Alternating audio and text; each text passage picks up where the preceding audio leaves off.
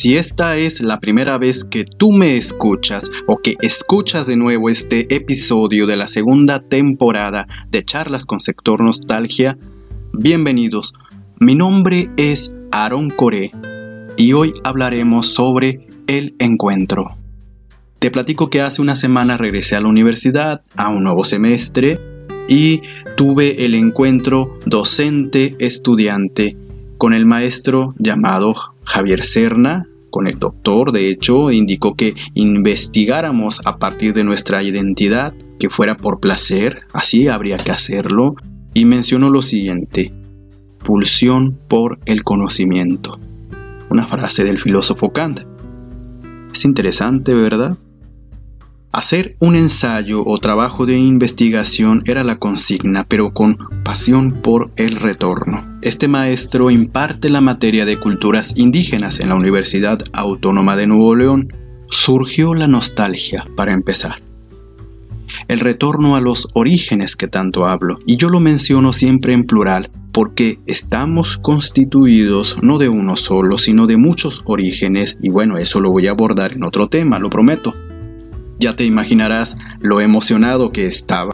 Si aún no me has conocido, te voy a describir la situación que he vivido. Solo que antes, en el 2013, me dijo un amigo llamado Luis Alanís, y lo sigue siendo, es un amigo que llevo aquí en el corazón. Dijo, Coré, así como te emocionas con los maestros que hay en la escuela de teatro, ya te imagino, cuando te dé clases Javier Serna, búscalo, haz que te dé una clase, consíguelo.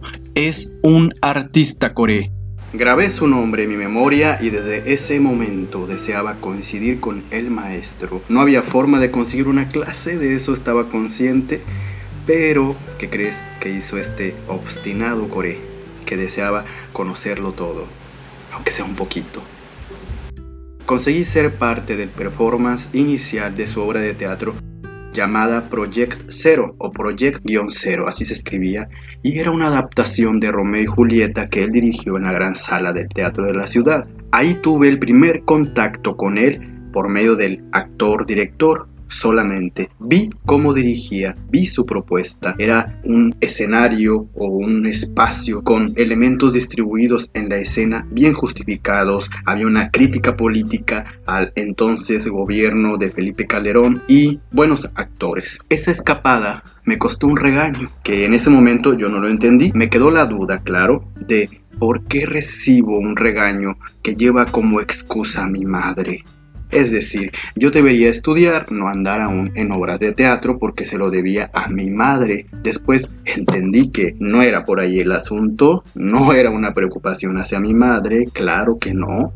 Descubrí el porqué del regaño frente a los demás alumnos en el patio de la escuela y fue a través de ese querer cuestionarlo todo, de ir adquiriendo una mirada crítica, de la necesidad de ir investigando de obstinarme por darle el reconocimiento a los artistas que sí hay en Nuevo León y que lamentablemente uno, una o dos personas, yo no sé cuántas, minimizan lo que han hecho los demás compañeros y compañeras teatrales. Me resistí desde ese momento y me he resistido a creer que solo una persona tiene el derecho a decidir quién sí y quién no tiene la capacidad para actuar, dirigir, ser un gran docente o artista del teatro. Bueno, esa resistencia me costó un regaño, sí, escuchaba a esa persona, pero yo por dentro pensaba, esta es la consecuencia de haber desobedecido, de haberme escapado, la reprimenda pública. Una y mil veces lo volvería a hacer con tal de estar cerca de personas que hacen teatro con el alma. Por cuestiones del destino pasaron años para que por fin entrara a una de las clases que Javier Serna imparte, como ya lo mencioné, fue hace unas semanas, tomé de inmediato la palabra y le dije, maestro, lo estoy siguiendo y buscando desde hace ocho años y no me importó escaparme de la escuela, recibir un regaño con tal de conocerlo, aunque fuera a uno o dos metros de distancia. Yo hacía el performance, Mientras usted dirigía los ensayos, tome nota, claro, y desde entonces le digo lo siguiente, valió la pena la espera. Y sí, porque este maestro desde los primeros minutos de la clase ya nos estaba recomendando lecturas, nos trató dignamente, mencionó que solamente este tipo de materias el docente una vez en el semestre se presenta ante nosotros, pero que él todos los miércoles a las 7 a.m. va a activar su clase para quien desee entrar. Nos respetó como aprendientes también, invitó a revisar nuestros orígenes ese quién soy y conectar eso con los pueblos originarios. Así que desde ese día estoy reuniendo información y realizando lecturas con gran pasión, porque se trata de la conexión de algo que he mencionado en este podcast, mis orígenes. Ya van dos clases donde estoy desmontando, estoy deconstruyendo lo que me habían impuesto y el maestro ha sido generoso, ¿eh? Mencionó, se trata de observar dos ideas, no desechar una. Al contrario, a partir de esas dos, crear tu propio conocimiento, a partir de ti mismo. Y Coré, qué bueno que mandaste a la a quien te regañó y que pudiste ir y participar en mi obra, porque de eso se trata, de conocernos en el teatro. Y aquí estoy, continúo haciendo lo que amo, Coré. Yo te invito a ti que me escuchas y que eres parte de la comunidad teatral, estés en Nuevo León, Tamaulipas, Coahuila, otro territorio de México, Latinoamérica o Europa que no te quedes con la primera impresión, con un, primer juicio o lo que alguien escribe para demeritar el trabajo del compañero o compañera escénico. Conoce el trabajo de artistas que hicieron Teatro Nuevo León y que lo continúan haciendo. Por cierto, hay una escritora llamada Yasna Yagil y el maestro Serna me la recomendó. Ella es mije e hizo un maravilloso ensayo llamado Nosotros sin México, Naciones Indígenas y autonomía. Deconstruye los términos, todo, que se le van colocando los pueblos que están fuera de la organización del Estado, es decir, en México hay tarahumaras, hay mijes, zapotecos, mixtecos, etc. Y no indios o indígenas. ¿Qué sucede cuando un pueblo no forma parte de un proyecto nacionalista unificador que borra todo el tiempo la identidad de quienes tenían derecho a una tierra y lengua? ¿Qué propone Yasnaya? Te invito a descubrirlo. Va a valer la pena leerlo para hacer autocrítica, por supuesto, de lo que nosotros también sin conocer hemos sido parte de ese racismo hacia los pueblos originarios y hay distintas formas que es necesario abordar, conocer para desmontar. Seguiré hablando de ella y del conocimiento que está generando y que ha generado en su vida, ¿verdad? Y hablando de pueblos, he recorrido, como ya lo mencioné, colonias, asentamientos, poblados, haciendas, ciudades, ríos, ranchos, estados desde que nací y un día de forma mezquina escuché un comentario a menos de un metro mío referente a las mudanzas que realizaba una persona. Anda como nómada, de aquí para allá. Desde luego que a mí también me lo estaban diciendo desde ese día que escuché ese comentario, lo he dicho con orgullo, soy nómada, mi madre y yo somos nómadas. Y al contarle a Javier Serna este dato de mi árbol genealógico, me recomendó de inmediato un libro de ensayo. Se llama Nómadas y Sedentarios en el norte de México y es un homenaje a Beatriz Brani, es del 2000, y me dijo, te recomiendo este libro para que tengas más fundamentos en tu biografía y te va a servir mucho. Sí, lo estoy devorando. Beatriz Brani hizo un formidable trabajo y los compiladores de este documento lo reconocen en cada uno de sus ensayos. Estoy como Yasnaya en su momento desmontando lo que me han hecho creer sobre el nomadismo, esa idea de ser menos que nada.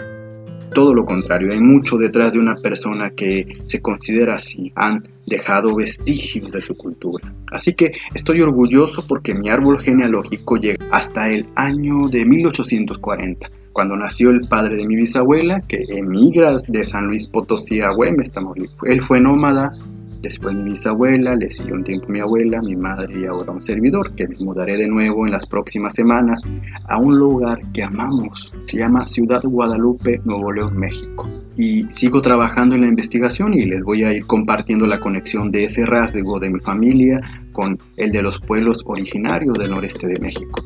Ahora bien, Hace un momento hablaba de resistencia y en la escuela de teatro precisamente coincidí con una jovencita, yo tendría 30 años y ella alrededor de 18, y era una apasionada de la dramaturgia. Me habló una vez de Ofelia de William Shakespeare y cómo ella, al ser mujer, la había comprendido de esa forma profundamente, porque Hamlet la había rechazado cruelmente y eso la hizo prácticamente estallar ante una pared.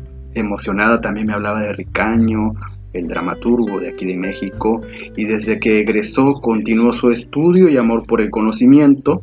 En la Facultad de Artes Escénicas también ya egresó y consiguió tener mención honorífica incluso en el Premio Independiente de Dramaturgia 2018 y publicaron su obra en Telequia. ¿Ustedes se imaginan lo que sentí que ella me obsequiara su primera dramaturgia con firma y dedicatoria? May Durán. Creo que el ser de luz y bello, como lo escribiste en esa dedicatoria, eres tú, May, porque has trabajado con AINCO como directora desde hace muchos años. Yo he sido testigo y tu mirada va hacia adelante a pesar de cada obstáculo. Y mira que lo has conseguido muy bien, te estás dando a conocer como dramaturga, hay mucho dentro de ti para dar, así que los próximos días estaré publicando un artículo sobre su texto y así fue como mamá envejeció. Recientemente participó en la Semana de la Dramaturgia 2021 y estaré hablando sobre ello. Una dramaturga que es de aquí de Nuevo León y vale la pena conocerla. ¿Qué sucede con Latinoamérica? No me olvido de ustedes. Leí la imagen y el espacio teatral, un ensayo que escribió Santiago García para revista Paso de Gato es maravilloso, ¿eh? porque era un erudito. Habla de la imagen en el teatro, de la significación, del espacio también, sus formas del actor-espectador, esas formas que los autores o directores teatrales han difundido, como por ejemplo Brecht y su teatro épico. Y Santiago García, cada que explica algo de forma teórica, lo digo así, como si estuviera vivo, cada que explica algo de forma teórica, lo sostiene con la práctica que tuvo en su grupo La Candelaria. Y vi las fotos de sus obras. Era un teatro sumamente estético, con gran conciencia de los elementos necesarios en la escena y con gran justificación, por supuesto, todo lo que escribió, él lo puso en práctica y de ahí surgieron sus reflexiones tan cultas. Santiago García es un hombre de teatro culto. Espero ver una obra grabada de él que ah, ya sabemos, no sería lo mismo, pero me dará una idea de lo que él habla en su escrito y voy a seguir buscándolo, por supuesto, mientras están las fotografías, sus memorias, así lo voy asimilando de a poco y voy teniendo ese encuentro a la misma vez con la Candelaria, su tierra, sus ser, lengua y a la vez Latinoamérica. Quiero seguir hablando de encuentros, del teatro, del otro que nos complementa. ¿Qué crees? Así es, se ha acabado el tiempo. Mientras, ya sabes, hay que darle like a la página de Facebook, síguenos en Instagram, lo vas a encontrar como Sector Nostalgia, suscríbete al canal de YouTube y envía tu mensaje de voz. Si deseas seguir charlando, está el correo sectornostalgia.gmail.com. También escúchanos en Spotify o en la plataforma de podcast que tú escuches. ¿Qué historias tienes tú para contarme? Y por último, la despedida. Si estás en algún lugar de este mundo, en cualquier espacio y tiempo en que te encuentres, solo resiste, resiste. Andábamos despacio, demorando el encuentro. Julio Cortázar. Mi nombre es Aarón Corea de Sector Nostalgia, Pasión por el Retorno. Gracias y hasta la próxima.